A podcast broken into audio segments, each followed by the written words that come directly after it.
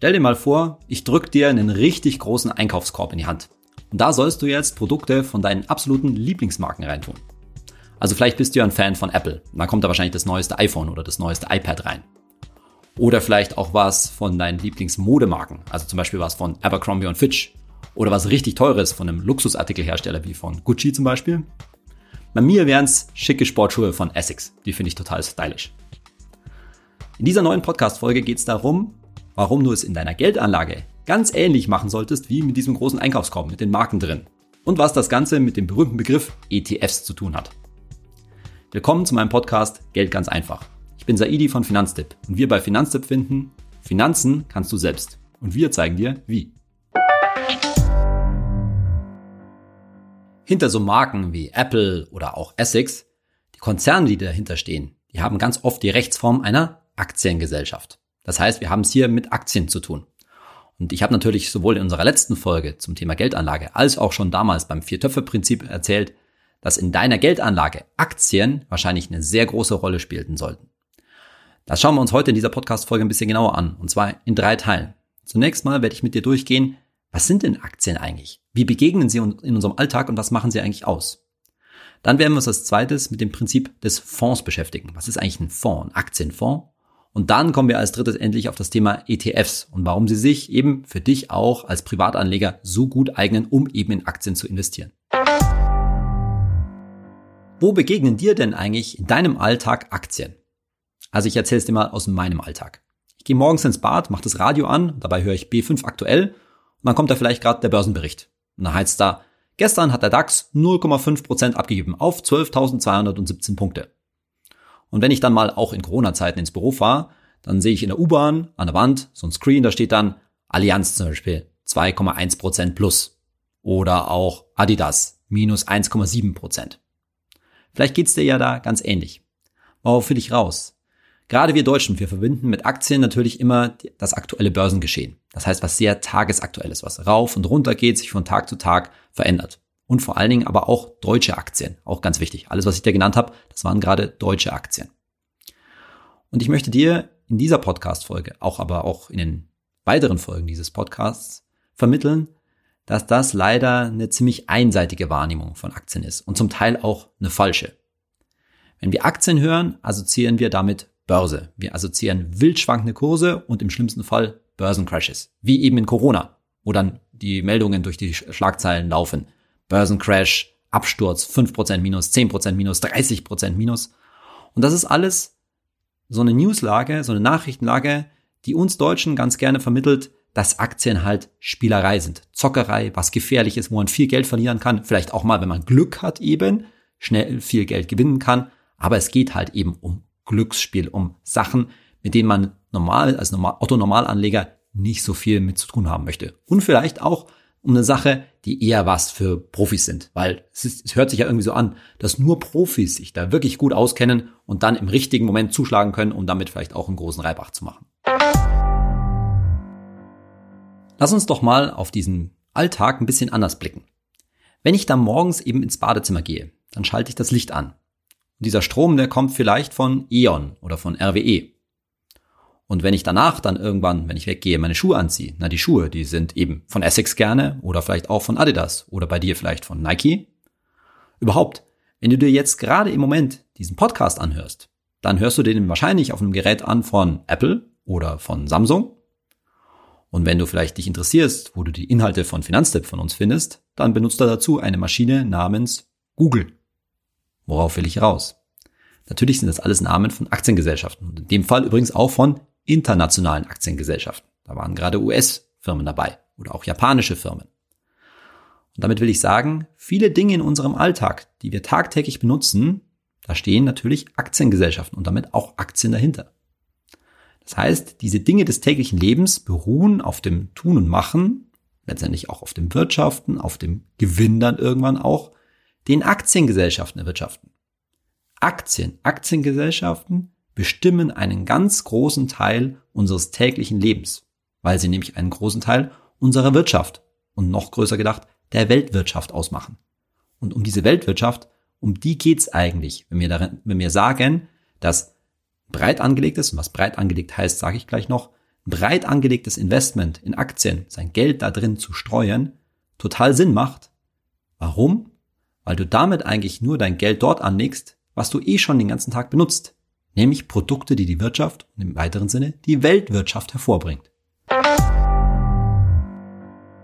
Die Firmen, die Aktiengesellschaften, die hinter diesen Aktien stehen, hinter diesen Marken stehen, den wir am Anfang auch bei dem großen Einkaufskorb gesprochen haben, die Weltwirtschaft, die dahinter steht, das ist ja nichts anderes als die Grundlage eben unseres täglichen Lebens und auch unseres täglichen Lebens, das, mit dem es uns in der westlichen Welt ziemlich gut geht, ehrlich gesagt doch, oder? Das heißt, diese Firmen stehen für den Wohlstand, den wir uns erwirtschaftet, erarbeitet haben und mit Aktien da zu investieren, Geld anzulegen, hast du letztendlich die Chance, an den Gewinnen dieses Wohlstands zumindest ein Stück weit zu partizipieren, teilzuhaben. Dass dein Geld mit den Gewinnen dieser Firmen wächst und damit eine sehr, sehr gute Chance, deutlich höhere Gewinne, deutlich höhere Renditen zu machen, als wenn du dein Geld eben auf dem Tagesgeldkonto oder auch auf dem Festgeldkonto rumliegen lässt. Damit will ich nicht sagen, dass Tagesgeld und Festgeld nicht sinnvoll ist. Das hatten wir in der letzten Podcast-Folge ja besprochen.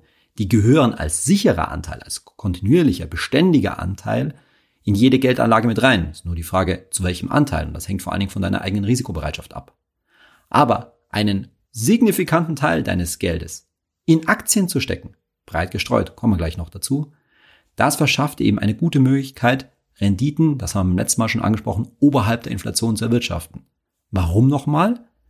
Weil diese Aktien dafür stehen, dass wir ein letztendlich doch relativ gutes Leben führen in der westlichen Welt und dass die Weltwirtschaft, das marktwirtschaftliche Prinzip, sehr lange schon funktioniert und auch viele, viele Krisen, ehrlich gesagt, schon überstanden hat. Oft denken wir ja immer, dass Wirtschaftskrisen wirklich grundlegende Eingriffe sind. Sind sie oft auch. Aber nichtsdestotrotz hat es dazu, nicht dazu geführt, dass die Weltwirtschaft als nochmal Grundlage unseres täglichen Lebens, von dem wir tagtäglich profitieren, weiter überlebt hat und weiter Gewinne macht. Und diese Gewinne sieht man schlichtweg daran, dass es diese Firmen, egal ob das jetzt Apple, Samsung oder auch E.ON ist, dass es diese Firmen schlichtweg immer noch gibt, weil sie eben überleben, weil sie genug Geld erwirtschaften. Und an diesem Geld möchte ich, dass du mit deiner Geldanlage mit profitierst, mit partizipierst. Vielleicht denkst du dir ja, Saidi, das ist alles gut und schön mit den Aktien und ich habe das auch schon mal gehört, dass man das machen sollte, aber irgendwie Warum ist das überhaupt notwendig? Warum sollte ich das überhaupt machen? Warum muss ich mich diesem ganzen Stress aussetzen, dass das dann irgendwie rauf und runter geht, vor allen Dingen auch mal richtig runter geht? Da muss man sich irgendwie auskennen und dann welche Aktien und so weiter und so weiter. Das heißt, vielleicht sträubt sich da in dir sowas dagegen, weil du die Notwendigkeit dafür nicht richtig siehst. Viel Geld irgendwann mal zu haben, ein Vermögen aufzubauen, das kann viele Gründe haben. Das kann, hängt vor allen Dingen von deinen persönlichen Zielen in deinem Leben ab. Aber ich will mal die eine wahrscheinlich überragende Notwendigkeit darstellen, die für dich wie für die meisten wahrscheinlich zutrifft. Und das ist natürlich das Thema Altersvorsorge. Das wirst du schon mal gehört haben, dass es mit der gesetzlichen Rente, sofern du Angestellter bist, später mal irgendwie nicht ganz so viel weit her ist. Über dieses ganze Thema machen wir natürlich noch eine und wahrscheinlich sogar mehrere Podcast-Folgen. Aber nun mal so. Wenn du heute so über 30 bist, sag ich mal, das 30. überschritten hast, dann ist es, und du durchschnittlich verdienst als normaler Angestellter, ist es relativ wahrscheinlich, dass dir später im Alter circa 1000 Euro an Rente jeden Monat, Monat für Monat fehlen werden. Das heißt, du brauchst irgendwo 1000 Euro im Monat zusätzlich dazu. Übrigens, das ganze Thema Steuern und Sozialabgaben und so weiter, das lassen wir jetzt gerade mal außen vor. Also ist die Frage, wo sollen diese 1000 Euro herkommen? Naja, natürlich musst du dafür was sparen, das weißt du wahrscheinlich auch. So, jetzt ist halt die Frage, wie viel musst du dafür sparen? Und da geht es natürlich ganz entscheidend darum, wie viel Rendite, wie viel Zinsen, Anführungszeichen, also wie viel Gewinn du über die nächsten Größenordnung 35 Jahre, 30, 35 Jahre mit deinem angesparten Geld erzielst. Jetzt sagen wir mal, du würdest pro Jahr immerhin drei Prozent machen. Drei Prozent, das klingt irgendwie nicht so schlecht in der heutigen Zeit, oder? Wo es aufs Tagesgeld, wenn es gut läuft, irgendwie 0,5 Prozent gibt. Drei Prozent, nicht schlecht. Dann sage ich dir, das ist ein durchschnittlicher Angestellter, völlig durchschnittliches Gehalt, um diese 1000 Euro zusätzliche Rente später zu finanzieren, Monat für Monat 300 Euro zurücklegen müsste. 300 Euro, wenn er jedes Jahr im Durchschnitt 3% schafft. Hm. Also erstens 300 Euro im Monat für einen durchschnittlichen Angestellten, das ist schon ganz schön happig. Das ist halt die Frage, schafft man das? Und die zweite Frage ist, wo sollen eigentlich die 3% herkommen? Das ist gar nicht so leicht, ne? weil garantiert gibt's die praktisch nirgendwo. Also muss man sich irgendwie eine Anlage suchen. Das wird schon ziemlich schwierig. Also, schwierig diese drei Prozent zu kriegen und die 300 Euro sind eigentlich auch nicht so gut machbar. Hm, keine gute Situation. Übrigens, für 0,5 Prozent oder sowas, also auf dem Tagesgeldkonto, da rechne ich es dir jetzt gar nicht aus, weil das wirst du auch schon wissen, dass Tagesgeldkonto jetzt keine vernünftige Altersvorsorge ist. So, wie sieht das Ganze jetzt aber aus, wenn du langfristig im Durchschnitt 6% pro Jahr machst? 6%, wow, das klingt erstmal irgendwie so vom Gefühl her wahrscheinlich nach einer richtig guten Geldanlage. Dank des Zinseszinseffektes macht das natürlich ziemlich viel aus. Nämlich ganz grob, wie gesagt, ohne Steuern und so weiter gerechnet, sind dann nämlich die, ist dann die notwendige Sparrate nur noch 150 Euro pro Monat. 150 Euro pro Monat. Das klingt irgendwie schon besser machbar für jemanden, der so irgendwie um die 30 ist oder gerade drüber hinaus. Und daran kannst du jetzt vielleicht zum ersten Mal erkennen, wie wichtig und wie entscheidend ist, das ist, ist eine ordentliche Rendite auf sein Ersparnis, auf sein Erspartes zu erzielen. Für die Altersvorsorge eben. Oder eben auch für andere Ziele im Leben. Aber zumindest mal für die Altersvorsorge wahrscheinlich. So, jetzt fragst du dich wahrscheinlich zu Recht, wo sollen eigentlich diese 6% herkommen? Und dazu schauen wir uns jetzt mal den MSCI World an, den Weltaktienindex mit seinen 1600 Aktien. Über den hatte ich ja in der letzten Podcast-Folge schon ein bisschen was erzählt. Du hast schon wahrscheinlich mitbekommen, dass Aktienanlage was Langfristiges sein soll. Also eben nicht so Tag für Tag ein Prozent rauf, ein Prozent runter, wie wir das in unserem Alltag wahrnehmen, sondern als wirklich in the long run, ja, was ganz Langfristiges. Wir sagen bei Finanztipp 15 Jahre in Aktien gehen. Und jetzt haben wir uns bei Finanztipp, die Kollegen bei mir aus der Expertenredaktion von Finanztipp, diesen MSCI World mal langfristig angeschaut. Seit 1975 in dem Fall. Und haben alle 15 Jahreszeiträume seit 1975 da rausgenommen. Und was kommt dann da raus? Erstens, es gab über 15 Jahre seit 1975 keinen einzigen Zeitraum, wo du mit dem MSCI World, wenn du da dein Geld angelegt hast, Verluste gemacht hast. Gab's nicht, sondern hast immer Gewinn gemacht, über 15 Jahre eben. Und im Schnitt, ein völlig durchschnittlicher 15 Jahreszeitraum aus diesem, aus diesem langen Zeitraum seit 1975, da war die durchschnittliche Rendite auf den MSCI World, Achtung, oberhalb von 7% pro Jahr. Das heißt, da klingen jetzt meine 6% irgendwie gar nicht so hochgestapelt, oder? 7% pro Jahr. Das ist natürlich nicht garantiert. Das schwankt. Ich sag mal, im schlechtesten Fall, das war der Zeitraum von 2000 bis 2015. 2000 bis 2015, da waren zwei große Börsenkrisen dabei, nämlich die von 2000, 2001 bis 2003. New Economy, Dotcom-Blase, vielleicht schon mal gehört. Und dann natürlich die große Finanzkrise 2007, 2008. Und obwohl da diese beiden riesigen Börsenkrisen, über die wir noch sprechen werden in weiteren Folgen dieses Podcasts, obwohl die da drin waren, hat man in dieser Zeit mit dem MSCI World immerhin eine Rendite von 1,3 Prozent pro Jahr im Schnitt. Achtung, das ist immer pro Jahr erzielt. Jetzt ist, klingt 1,3 Prozent nicht gut, aber das ist immer noch mehr, als was es natürlich heute auf dem Tagesgeld gibt. Das muss man auch mal ganz klar sagen. Aber genauso geht der Ausschlag auch in die andere Richtung.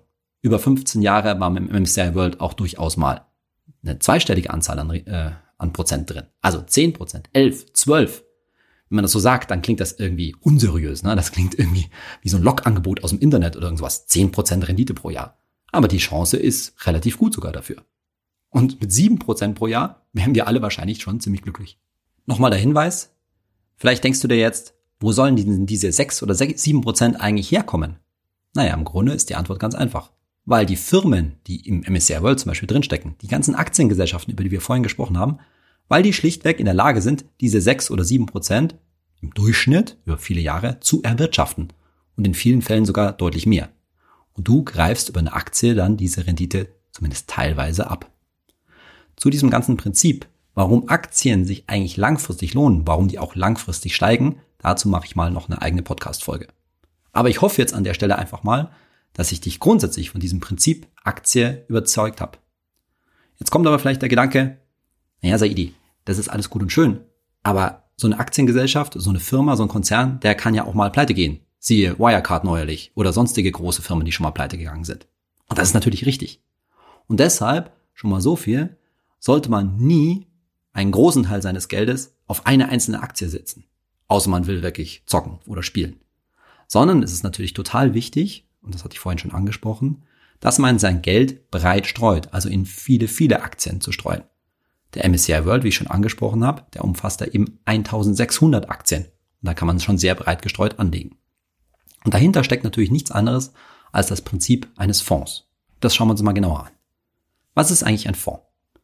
Ein Fonds ist nichts anderes als ein großer Topf, in den viele Anleger, zum Beispiel wie du, Geld einzahlen. Die tun sich quasi zusammen und zahlen da alle ihr Geld ein, um dann mit dem größer gewordenen Topf, also nicht mit dem kleinen Geld, das sie einzahlen, sondern mit diesem großen Topf dann einkaufen gehen zu können. Da sind wir wieder bei unserem Warenkorb, bei unserem Einkaufskorb. Nämlich zum Beispiel Aktien. Wir reden jetzt hier eigentlich immer nur über Aktienfonds. Es gibt übrigens auch Fonds, die in andere Wertpapiere investieren. Rohstoffe oder Immobilien oder irgendwas in der Richtung. Aber wir bleiben mal bei dem Thema Aktien. Du als Privatanleger kannst in so einen Fonds übrigens schon mit sehr kleinen Beträgen einzahlen. Das typische Beispiel ist, das geht schon mit einem Sparplan mit 25 Euro im Monat oder meinetwegen auch im Quartal. Das wäre so quasi die Einstiegshürde. Oder auch eine höhere Sparplanrate, 100 Euro im Monat oder 200 Euro im Monat. Und natürlich jederzeit auch mit Einmalanlagen. Das heißt, man kann auch einmal 1000 Euro anlegen oder auch 10.000 Euro auf einmal. Oder natürlich noch höhere Beträge. So. Und dann hast du diesen großen Topf, diesen Fonds eben, der dann Aktien einkauft und zwar in aller Regel viele, viele Aktien. Eben zum Beispiel Apple, Samsung, Adidas, Nike, meinetwegen Allianz und etc. Und dadurch wird das Geld aller Anleger in diesem Fonds eben auf viele Aktien in aller Regel, wenn es ein guter, nicht alle Fonds sind so groß, ja, aber durchaus auf mehrere hundert bis zu eben mehreren tausend gestreut. Damit hat man dann eben genügend Risikostreuung. Das Fachwort dafür lautet Diversifikation. Das ist wichtig, sein Geld breit gestreut, diversifiziert anzulegen. Jetzt gehe ich für den Fall, dass du immer noch skeptisch bist, noch einen Schritt weiter. Vielleicht denkst du dir, ja gut und schön, aber so ein Fonds, der liegt ja irgendwie bei einer Bank und wird auch von einer Bank verwaltet und so weiter. Und in der letzten Finanzkrise, also 2008, haben wir ja durchaus gesehen, dass auch Banken und durchaus auch sehr große Banken pleite gehen können. Und was ist dann? Ist dann mein Geld, wenn ich das in so einem Fonds habe, auf einmal weg? Nein, ist es nicht. Denn da gibt es ein Prinzip, das übrigens schon viel länger existiert als äh, erst seit 2008, nämlich das Prinzip des Sondervermögens. Das heißt, der Fonds und die, vor allen Dingen die Aktien, die in dem Fonds drin liegen, die gehören nicht der Bank oder genauer gesagt der Fondsgesellschaft, die diesen Fonds auflegt, die den verwaltet, sondern die gehören wem? Naja, dir als Anleger, auch wenn es nur ein ganz kleiner Anteil ist. Anders gesagt, allen Anlegern zusammen. Das heißt, wenn so eine Bank, Fondsgesellschaft oder wie auch immer pleite geht, dann haben die Gläubiger dieser Bank, also die, denen die Bank etwas schuldet, haben keinen Zugriff auf den Fonds, keinen Zugriff auf die Aktien da drin, sondern wie gesagt, die gehören den Anlegern. Deshalb gibt es auch das Prinzip, dass wenn so ein Fonds aufgelegt wird, dann ist der nie bei der jeweiligen Fondsgesellschaft, bei der jeweiligen Bank, die den Fonds betreibt, direkt dabei. Also wenn die Deutsche Bank einen Fonds macht, dann sind die Aktien und so weiter, die liegen nicht direkt bei der Deutschen Bank, sondern bei einer anderen Bank, bei einer sogenannten separierten Depotbank. Das ist auch ein wichtiges Prinzip. Also nochmal, Sondervermögen bedeutet nichts anderes, als dass ein Fondsinvestment, wenn du dein Geld in einen Fonds anlegst, das quasi wie so ein, ich sag's mal so, Online-Schließfach ist. Dieses Schließfach, wo dein kleiner Anteil deiner Aktien drin liegt, das gehört halt dir. Und das kann dann auch übrigens, wenn so eine Bank mal pleite geht oder eine Fondsgesellschaft pleite geht, zu einer anderen Bank, zu einer anderen Fondsgesellschaft übertragen werden und dann dort weitergeführt werden. Oder es wird schlichtweg ausbezahlt. Dann kriegst du halt den Gegenwert der Aktien in dem Fall.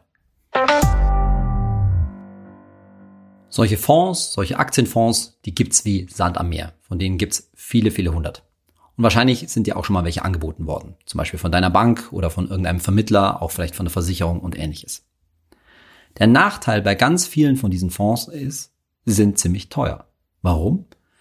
Weil dieser Topf von einem Fondsmanager oder einem Fondsmanagement, einem Team verwaltet wird, die sich nämlich überlegen, welche Aktien sie eigentlich da reinstecken wollen. Mal ganz unabhängig davon, ob das jetzt sinnvoll ist nicht, ob die das gut machen oder nicht, muss man diese Fondsmanager, dieses Fondsmanagement natürlich bezahlen. Typischerweise kostet so ein, den nennt man dann auch aktiv gemanagten Aktienfonds, kostet der 1,5 Prozent pro Jahr. So, wir uns das mal kurz auf der Zunge zergehen. 1,5 Prozent pro Jahr. Wie viel kriegst du zum Beispiel auf deinem Tagesgeldkonto? Na, haben wir schon gesagt. Wenn es gut ist, 0,5 Prozent pro Jahr. Das heißt, da gehen 1,5 Prozent, ja, Rendite jedes Jahr erstmal an Kosten, unter anderem für das Fondsmanagement, verloren. Anders gesagt, die muss das Fondsmanagement erstmal wieder reinholen, bis sie sozusagen wenigstens schon mal bei plus minus null sind. So fängt man eigentlich dann sonst im Negativen an. Und auch damit werden wir uns in der Folge in diesem Podcast noch genauer beschäftigen. Das schaffen leider sehr viele Fonds, ehrlich gesagt, nicht. Die liegen sozusagen gerade aufgrund dieses, dieser Kosten in dem Sinne im Minus, dass sie weniger schaffen, als wenn man einfach nur was in den jeweiligen Aktienindex investiert hätte. Was heißt denn das jetzt? Ich hatte in der letzten Podcast-Folge schon gesagt, man stelle sich einen Fonds vor, wo die 30 Aktien des DAX drin wären. Dann ist es ein Fonds auf den DAX. Oder, unser Beispiel MSCI World, wo die 1600 Aktien des MSCI World drin sind. Dann ist das ein Fonds oder ein ETF auf den DAX. Und letztendlich, wenn ich so ein Fondsmanagement bezahle, zum Beispiel 1,5% Kosten pro Jahr, dann ist doch meine Erwartung, dass die das so gut machen, dass die so geschickt Aktien aussuchen, kaufen und verkaufen, dass die besser sind als der Durchschnitt, dass die da einen richtig guten Job machen. Und das ist leider eine überzogene Erwartung, muss man sagen, denn viele Aktienfonds, weit mehr als die Hälfte, je nach Untersuchung, damit, damit du eine Vorstellung hast, 75 Prozent, 80, 90 Prozent der Fonds, die schaffen das nicht. Die liegen schlechter als der Durchschnitt. Also ist doch, ist doch einfach die Frage, warum nehme ich dann nicht einfach nur den Durchschnitt? Und jetzt sind wir damit endlich genau beim Thema ETFs. ETFs, Exchange Traded Funds, die bilden nämlich genau diesen Durchschnitt, den jeweiligen Index ab und lösen damit dieses Kostenproblem. Ich hatte es in der letzten Podcast-Folge schon kurz erklärt. Das heißt, der ETF ist natürlich auch ein Fonds, der einfach die Aktien, zum Beispiel die 30 Aktien des DAX oder 1600 Aktien aus dem MSCI World, in den Topf legt und dann aber im Grunde genommen nichts macht. Einfach diese Aktien behält, passiv hält, wie man das sagt. Und der große Vorteil dabei ist, dafür braucht es kein großes Fondsmanagement, da braucht es keinen großen Fondsmanager, der das irgendwie darauf aufpasst. Und damit sind solche ETFs erheblich billiger als die üblichen aktiv gemanagten Fonds. Wenn so ein aktiv gemanagter Fonds mit Fondsmanagement eben 1,5 Prozent pro Jahr durchschnittlich typischerweise kostet, dann wäre ein entsprechender ETF, zum Beispiel auf den MSCI World, läge vielleicht bei 0,2, sagen wir mal 0,3 Prozent pro Jahr. Das heißt, 1,5 Prozent auf der einen Seite, 0,3 Prozent auf der anderen Seite, ist so ein ETF dann fünfmal günstiger als ein entsprechender gemanagter Aktienfonds. Fünfmal günstiger. Das macht schon einen gewaltigen Unterschied. Und die Unterschiede sind übrigens noch krasser zum Teil. Okay, es gibt auch mal einen teureren ETF, der kann auch mal 0,4, vielleicht 0,5 Prozent pro Jahr kosten. Aber es gibt auch teure Aktienfonds, die erheblich mehr kosten als 1,5 Prozent pro Jahr. Die liegen dann oberhalb von 2 Prozent. Also irgendwo, so ganz grob gesagt, sind ETFs zwischen vielleicht 4 und 8 mal günstiger als aktiv gemanagte Fonds. Und die aktiv gemanagten Fonds, die müssen diesen Gebührennachteil, diesen Kostennachteil eben erstmal versuchen auszugleichen. Und wie gesagt, das schaffen sie in vielen Fällen eben nicht. So einen ETF, den kannst du dir schlichtweg einfach kaufen. Wie das geht, da gehen wir gleich noch ein bisschen genauer drauf ein. Und weil der ETF eben einen Index, wie zum Beispiel den MSCI World abbildet, bekommst du dann über deinen ETF tatsächlich auch die Rendite, die dieser MSCI World erzielt. Also die langfristigen Durchschnitt, 7% pro Jahr, von denen ich vorhin gesprochen habe. Das klingt doch erstmal ziemlich gut. Oder klingt das jetzt vielleicht zu gut, um wahr zu sein? Wo ist denn der Haken da an der ganzen Geschichte? Ist da nicht auch ein Risiko mit dabei? Oh ja. Schon mal ein grundsätzlicher Satz, habe ich auch schon mal gesagt. Immer wenn es um Rendite geht, ist Risiko nie fern. So, wo ist der Haken? Der eine Haken liegt in der Zeit, haben wir schon angesprochen. Das funktioniert nur einigermaßen zuverlässig über langfristige Zeiträume. Wer in Aktien, Aktien-ETFs geht, sollte das 10 Jahre mindestens, eher 15 Jahre aufwärts machen. Das heißt, wenn du einen ETF besparst, da investierst, dann sollte jeder Euro da eher für 15 Jahre quasi abgeschrieben sein. Das ist die eine Sache. Und die andere Sache ist, wenn ich sage, zum Beispiel 7% langfristig im Durchschnitt, naja, dann ist das eben im Durchschnitt. Das bedeutet, dass es in einem Jahr durchaus 5, 10, 15, 20, 25 Prozent raufgehen kann. Tolle Sache. Aber im nächsten Jahr durchaus auch 5, 10, 15, 20, 30 Prozent in den Keller. Zum Beispiel in der Corona-Krise, da ging es innerhalb von wenigen Wochen ganz Größenordnung um 30 Prozent nach unten. Die gute Nachricht ist nur, sehr schnell in diesem Fall, wurden diese 30 Prozent Verlust, zumindest annähernd in vielen Indizes, wieder aufgeholt. Vielleicht nicht ganz, aber schon sehr, sehr deutlich und auch sehr, sehr schnell. Das kann auch mal viel länger dauern. Zum Beispiel hat der MSCI World in der Vergangenheit über mehrere Jahre sogar mal bis zu die Hälfte abgegeben. Die Hälfte? Ja. Das bedeutet, wenn du da zum Beispiel 10.000 Euro in einem ETF auf den MSCI World angelegt hattest, schlimmsten Fall war das nach ein paar Jahren dann auf einmal auf 5000 Euro gefallen. 5000 Euro Verlust. Das hört sich jetzt schon mal nicht so lustig an. Der Witz ist aber, dass zumindest der MSCI World und damit natürlich wieder, lass uns denken, die Weltwirtschaft, die Aktiengesellschaften, die wir kennen, die aus unserem täglichen Leben, diese Verluste über ein paar Jahre dann auch wieder aufgeholt haben, diese Verluste wieder wettgemacht haben. Nämlich im schlimmsten Fall über 15 Jahre. Nach 15 Jahren war man dann wieder auch ziemlich ordentlich im Plus. Dass also zum Anlegen in ETFs eine gewisse Coolness mit dazugehört, damit werden wir uns in den folgenden Podcast-Episoden noch weiter beschäftigen, wie man nämlich die richtige Einstellung zu der ganzen Geschichte gewinnt. An der Stelle jetzt möchte ich dir ein bisschen praktisches ETF-Wissen noch mitgeben, nämlich für den Fall, dass ich dich schlichtweg schon so weit habe, dass du sagst, ah ja, ich habe das Prinzip mit den Aktien verstanden und dass ETFs da ein sehr gutes, probates Mittel für Privatanleger sind, da breit gestreut in Aktien zu investieren. Jetzt möchte ich mal loslegen. Wie mache ich das denn jetzt eigentlich konkret? So, und dazu mal nur eine grobe Anleitung. Was brauchst du, wenn du einen ETF kaufen möchtest, wenn du einen ETF anlegen äh, willst? Du brauchst natürlich ein Wertpapierdepot, ein ETF-Depot. Das hatte ich im Rahmen unseres Vier-Töpfe-Prinzips ja schon angesprochen. Und wir bei Finanztipp empfehlen jetzt quasi zwei Möglichkeiten, zwei Arten, wo man sich so ein Wertpapierdepot zulegen kann. Die eine Möglichkeit ist, du machst es bei deiner Direktbank, wo du ja hoffentlich dein Girokonto hast, gleich mit dazu. Das heißt, viele gute Direktbanken, die bieten ein kostenloses ETF-Depot, ein kostenloses Wertpapierdepot mit an, wo man also keine Jahresgebühren oder so bezahlt. Vielleicht, wenn du schon bei einer Direktbank bist, dann hast du es vielleicht schon. Dann ist da schon ein Depot mit dabei, das du vielleicht bis jetzt gar nicht benutzt hast zum Beispiel. Das ist also eine sehr gute Möglichkeit. Das kostet dann schon immer ein bisschen Gebühren. Das heißt, wenn du dort einmalig Geld in einen ETF anlegen willst, dann kostet das ein bisschen Gebühren. Aber es kostet eben nur einmalig Gebühren und da du ja über lange Zeiträume anlegst, 15 Jahre und so weiter, spielt es jetzt nicht so die große Rolle, ob da der Kauf, der ETF-Kauf 5 oder 8 oder meinetwegen auch 20 Euro kostet. Hängt natürlich von der Summe ab, die du an, anlegst und das spielt über lange Zeiträume nicht die entscheidende Frage. Welche Wertpapierdepots wir bei Finanztipp derzeit gerade empfehlen, das ändert sich so ganz grob, vielleicht einmal im Jahr, vielleicht manchmal mehrmals im Jahr. Das siehst du natürlich auf unserer Webseite www.finanztipp.de und den entsprechenden Link zu den günstigen Wertpapierdepots, den packe ich dir natürlich in die Show Notes. So, das war jetzt die eine Möglichkeit. Also ein Depot bei einer günstigen Direktbank. Jetzt geht's aber noch günstiger. Es gibt sogenannte Broker, Online-Broker, das sind, die sind also spezialisiert auf diesen, auf diese Wertpapierdepots gibt es dann auch kein Girokonto dazu, sondern da kann man direkt online ein Wertpapierdepot eröffnen und das ist dann sehr günstig. Da ist es dann zum Beispiel so, dass der Kauf von ETFs fast gar nichts mehr kostet. Das kostet vielleicht manchmal noch vier Euro oder sogar gar nichts mehr, null Euro, ein Euro vielleicht. Was in beiden Fällen sowohl bei den Direktbanken als auch bei diesen Online-Brokern der Fall ist, dass meistens immer im Angebot es kostenlose ETF-Sparpläne gibt. ETF-Sparpläne, also wo du regelmäßig monatlich etwas einzahlst. Da komme ich gleich noch drauf. Ich finde dieses Prinzip mit dem Online-Broker noch aus einem anderen Grund ganz gut. Nicht, weil da die Gebühren so günstig sind. Es spielt, wie gesagt, jetzt nicht die Riesenrolle, ob du jetzt für einen ETF-Kauf, sagen wir mal, 4 Euro bezahlst oder auf 15 Euro, auf 15 Jahre gerechnet, hey, die paar Euro, ziemlich egal. Sondern, warum ich das eigentlich gar nicht schlecht finde mit so einem extra Depot bei einem Online-Broker, naja, das ist der Grund, den ich in der Folge über das Vier-Töpfe-Prinzip mal erzählt habe. Das ist das gleiche wie beim Tagesgeldkonto. Ich finde es sinnvoll, das ETF-Depot getrennt vom Girokonto zu haben. Warum?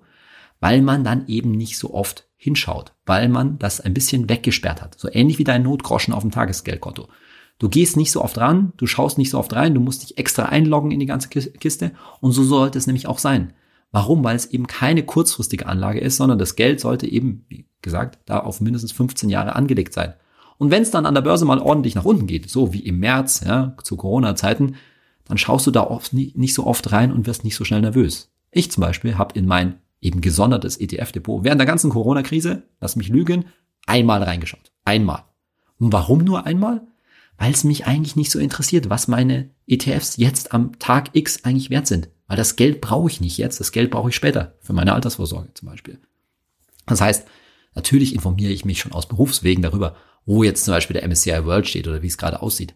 Aber was, wie viel jetzt mein Depot gerade wert ist, ist mir ehrlich gesagt tagaktuell ziemlich egal. Und so sollte es meiner Ansicht nach bei den meisten Leuten auch sein.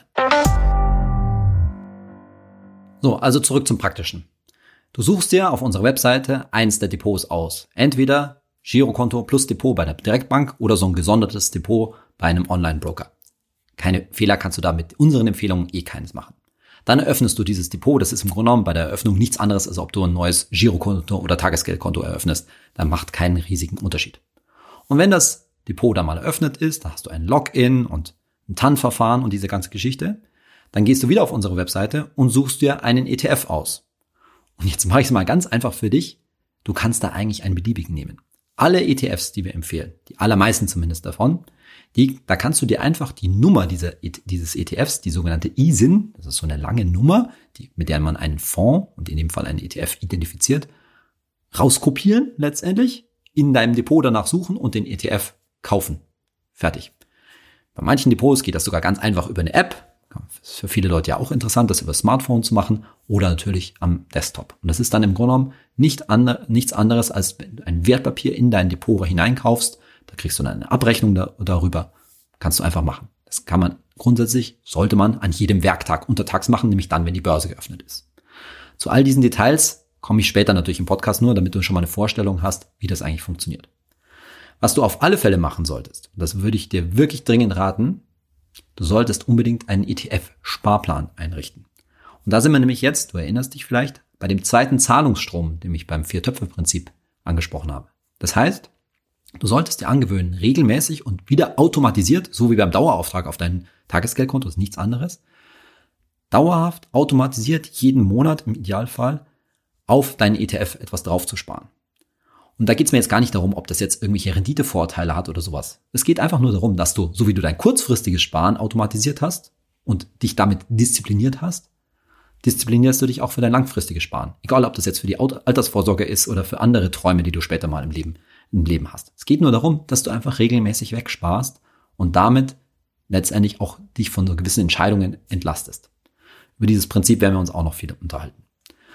Auf unserer Webseite findest du auch einen ETF-Rechner, den ich dir auch in den Show Notes verlinke, wo du dir gut aussuchen kannst, welche ETFs kostenlos zu besparen sind als so ein, so ein Sparplan und du kannst da nicht viel falsch machen. Ich habe die Erfahrung gemacht, dass viele Leute viel Zeit damit verbringen, sich den richtigen ETF auszusuchen. Das ist auch verständlich, weil irgendwie wird da wahrscheinlich ziemlich viel von deinem Geld reingehen. Aber meiner Meinung nach ist das auch ein bisschen Optimierungswahn fast schon an vielen Stellen.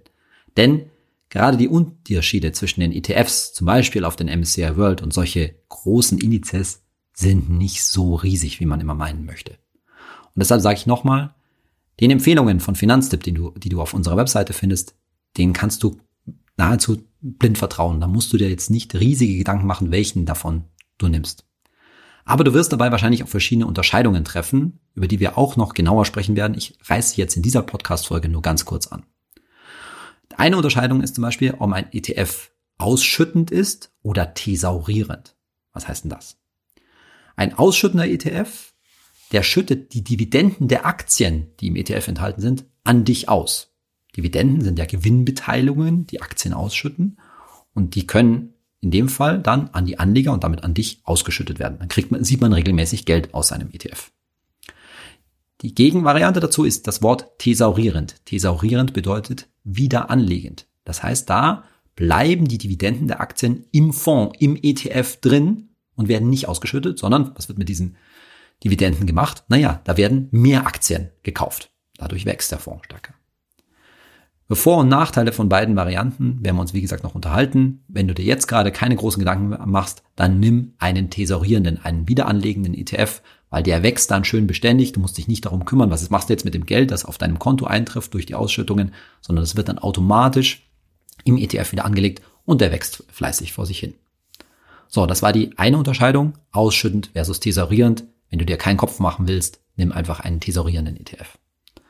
Die zweite Unterscheidung ist die zwischen synthetisch und physisch replizierend. Das ist schon etwas schwieriger. Ich sag mal an der Stelle nur so viel. Ein physisch replizierender ETF, der hat die Aktien des jeweiligen Index wirklich im ETF drin. Also zum Beispiel ne, die 30 Aktien des DAX oder die 1600 Aktien des MSCI World. Die liegen dann wirklich im ETF drin. Jetzt denkst du dir, naja, ist das nicht Standard? Nee, ist es nicht unbedingt. Es gibt auch äh, ETFs, die einen solchen Aktienindex künstlich nachbilden. Die dafür bestimmte Finanzinstrumente ähm, einsetzen. Diese Unterscheidung, die werden wir uns noch genauer anschauen. Nur so viel schon mal an der Stelle. Diese synthetischen ETFs, die sind jetzt kein Teufelszeug. Die sind nicht per se irgendwie wahnsinnig viel risikoreicher, wie das manchmal in den Medien auch so ein bisschen kolportiert wird. Also auch da sind wir bei Finanztipp ganz klar der Meinung, bei den ETFs, die wir empfehlen, und wir empfehlen sowohl diese physisch replizierenden als auch die synthetischen, auch da gehst du kein besonderes Risiko ein, wenn du einen synthetischen nimmst, den kannst du gut nehmen. Also spielt, wenn du es einfach haben möchtest, auch diese Unterscheidung für dich keine entscheidende Rolle. Und eine dritte Unterscheidung, es gibt Standard-ETFs, zum Beispiel auf den MSCI World. Es gibt aber auch ETFs, die ein Stück weit auf Nachhaltigkeit setzen, weil das natürlich vielen Leuten in dieser Zeit wichtig ist, auch in ihrer Geldanlage Nachhaltigkeit zu betreiben, etwas für Umweltschutz und ähnliches zu tun. Auch da haben wir Empfehlungen für nachhaltige ETFs und auch die kannst du guten Gewissens nehmen und übrigens auch nur die. Also das heißt, auch die ETFs, die wir für Nachhaltigkeit empfehlen, da kannst du auch eine nehmen und auch nur die nehmen. Man muss das nicht zwingend mischen. Also machen wir es nochmal kurz. Wenn du es dir einfach halten willst, nimm einen tesorierenden ETF, ob der jetzt physisch replizierend ist oder synthetisch, ist egal. Wenn du möchtest, such dir einen nachhaltigen aus. Wenn nicht, dann nimmst du einen Standard-ETF, machst du auch nichts falsch.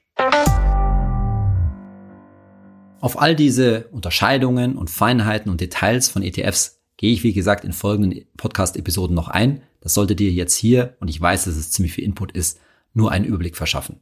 Und ich weiß auch, dass viele Leute und wahrscheinlich auch du sich da genauer informieren möchten. Was ist jetzt genau der Unterschied zwischen physisch replizierend und synthetisch zum Beispiel? Aber für den Anfang reicht das, sollte das als Einstieg erstmal reichen. Und die wichtigste Botschaft, die ich dir jetzt auch gegen Ende dieser Episode zurufen möchte, fang einfach mal an. Und wenn du dir unsicher bist, wie viel Geld du jetzt gerade investieren solltest und vor allen Dingen auch mit dieser Frage, ist jetzt der Markt irgendwie oben? Ja, also ist es jetzt schon teuer einzukaufen oder sind wir irgendwie unten oder solche Sachen? Wenn du da nicht sicher bist, dann fang einfach mal mit einem ETF-Sparplan ein.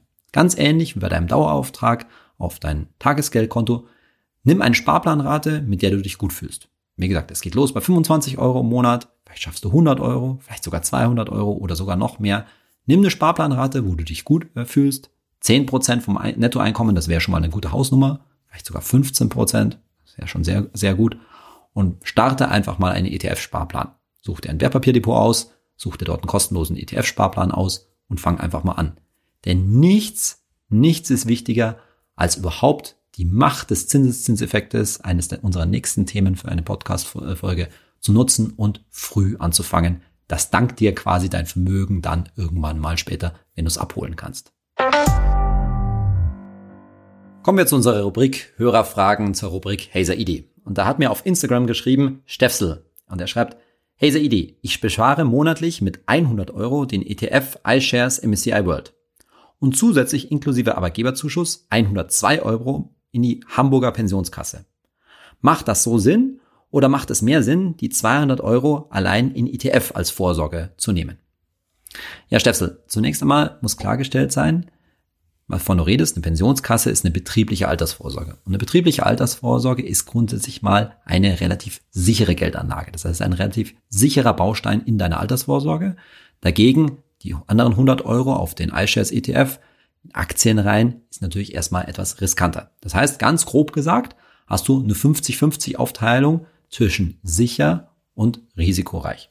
Da ist erstmal gar nichts dagegen zu sagen. Das muss einem nur erstmal klar sein, dass so eine betriebliche Altersvorsorge immer eher auf der sicheren Seite anzusiedeln ist.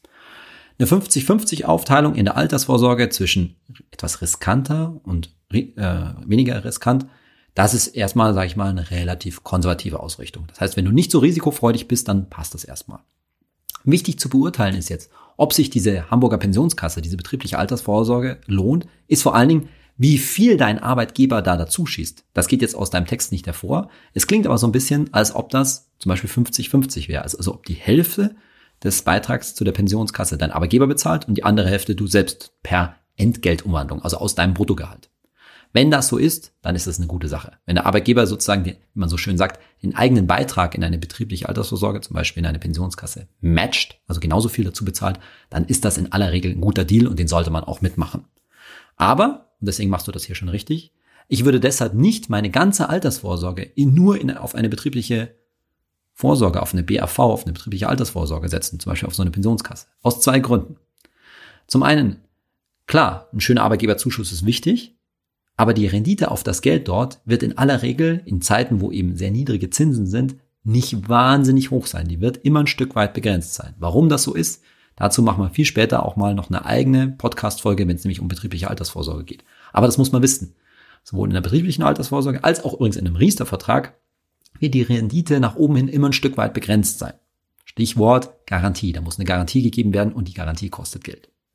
Das heißt, die richtige Rendite, die wird immer nur, wie ich in dieser Folge ausführlich dargestellt habe, so richtig langfristig bei den Aktien, also bei den ETFs stattfinden. Ob jetzt das eine oder andere mehr macht, das ist letztendlich so ein bisschen ein Glücksspiel. Das kann man vorher nicht wissen.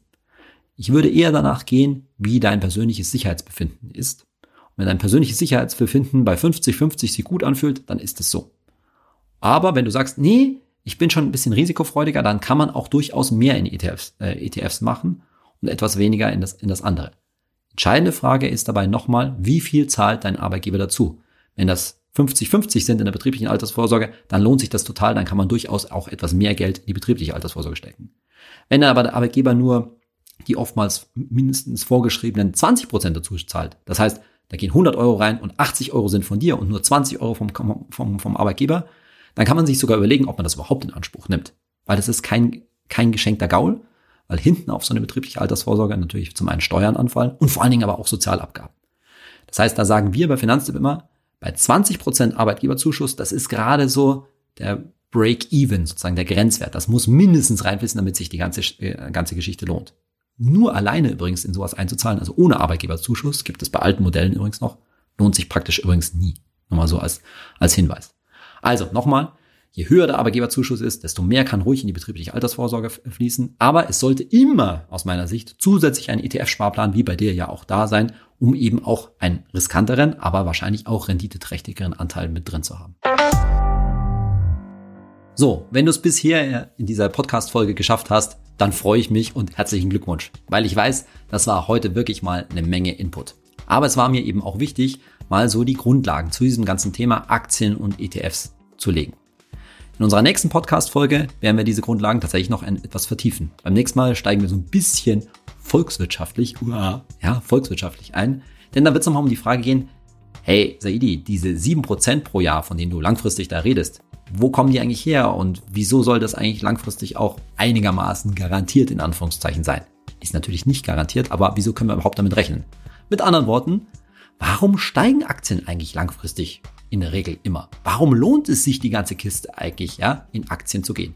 Darüber werden wir uns beim nächsten Mal unterhalten, bevor wir dann, wie angekündigt, ein bisschen mehr auf die Details, auch auf die praktischen Details noch von ETFs und die ganzen Unterscheidungen, die es dort gibt, auch die Fachbegriffe, ein wenig mehr erläutern, damit du dich am Ende auch gut fühlst, wenn du dann ein Depot hast und da weißt, was da eigentlich in diesem Depot vor sich geht. In dem Sinne freue ich mich, wenn du bei der nächsten Podcast-Folge auch wieder dabei bist. Bis dann, ciao.